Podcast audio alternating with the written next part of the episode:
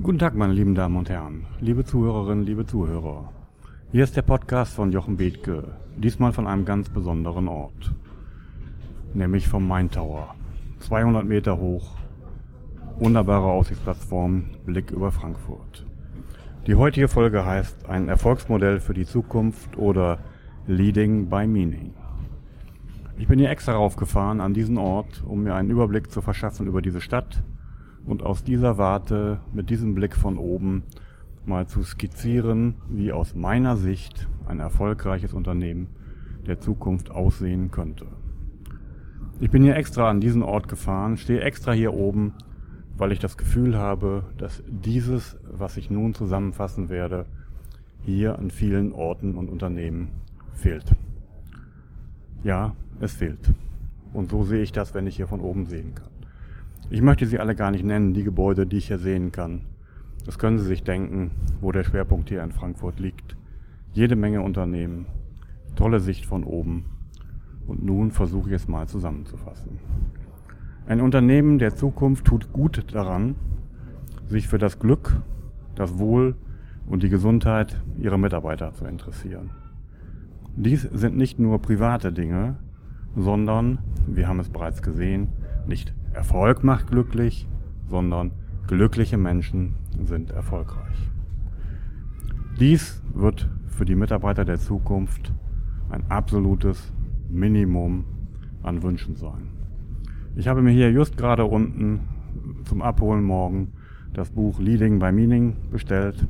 Das Buch einer Frau, die mal beschreibt, wie man die nun herankommende Generation sinnorientiert führen kann. Und das gilt natürlich auch für die Älteren unter uns. Also, so glückliche und erfolgreiche Mitarbeiter sind die Mitarbeiter der Zukunft. Sie schaffen sich einen Einstellungsprozess, in dem sie abgleichen, ob der Mitarbeiter mit dem, was er dort tut, wirklich glücklich und zufrieden ist, ob das, wie Udo Lindenberg sagen würde, sein Ding ist und ob dieses Ding übereinstimmt mit ihren Unternehmensleitsätzen und Zielen. Wenn Sie dies tun, werden Sie nur noch Mitarbeiter haben, die zu Ihrem Unternehmen passen und die hoch motiviert Ihr Unternehmen betreten. Und dann geht's weiter. Motivation ist der natürliche Lauf der Dinge. Eine der wesentlichen Eigenschaften für eine Führungskraft besteht nun darin, Demotivation zu verhindern. Denn wie gesagt, jeder Mensch ist grundsätzlich leistungsbereit. Und wenn Sie feststellen, dass in Ihrer Kultur dort etwas zu ändern ist, dann tun Sie gut daran, zunächst bei sich selbst anzufangen.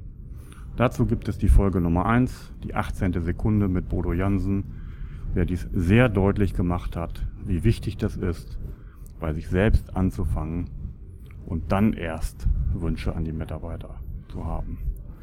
Denn ein weiteres schönes Vorbild dazu ist für eine Führungskraft, Vorbild zu sein, ist keine wesentliche Voraussetzung, um zu führen. Nein, sie ist die einzige. Und wenn Sie nun eine solche menschenorientierte, wertschätzende Führungskultur etabliert haben, dann haben Sie schon erkannt, dass wer Menschen beschäftigt, sich auch mit Menschen beschäftigen muss. Wenn sie dies tun, werden Menschen hohe Leistungen erbringen und das wird zum Erfolg ihres Unternehmens beitragen. Was ist nun dazu nötig?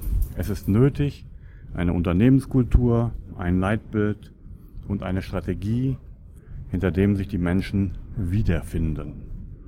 Und um so etwas zu tun, müssen sie wie es Christoph Kolumbus gesagt hat, den Hafen verlassen, wenn sie den Ozean überqueren wollen. Diese Kultur, die sie schaffen, berücksichtigt neurobiologische Wünsche des Menschen, nämlich jeder Mensch hat einen Wunsch auf enge persönliche Verbundenheit, auf eine Gemeinschaft. Jeder Mensch möchte, so wie es schon als Kind der Fall ist, sein Potenzial entfalten und jeder Mensch braucht eine direkte und offene Feedback-Kultur. Dies sind die wesentlichen Rahmenbedingungen einer Unternehmenskultur der Zukunft.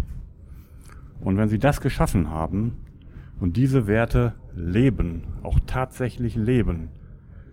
Dafür sorgen, dass eine solche Kultur nicht nur in irgendeinem Organisationshandbuch steht und keiner kennt sie, sondern sie tatsächlich einführen und leben. Wenn sie das tun, kommt der wirtschaftliche Erfolg im Übermaße ganz von selbst. Und das Schöne daran ist, als Begleiteffekt haben sie damit eine Kultur geschaffen, die man könnte es auch neudeutsch Employer Branding nennen, die sie zu einem attraktiven Arbeitgeber gemacht hat, der für die heranwachsende Generation ein interessanter Arbeitgeber sein wird.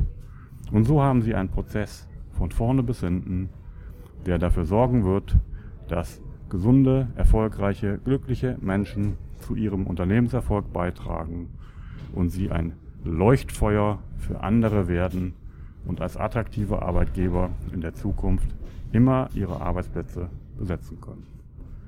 Dies ist mir nun hier in dieser Zusammenschau von oben gekommen, wenn ich hier über diese Stadt sehe.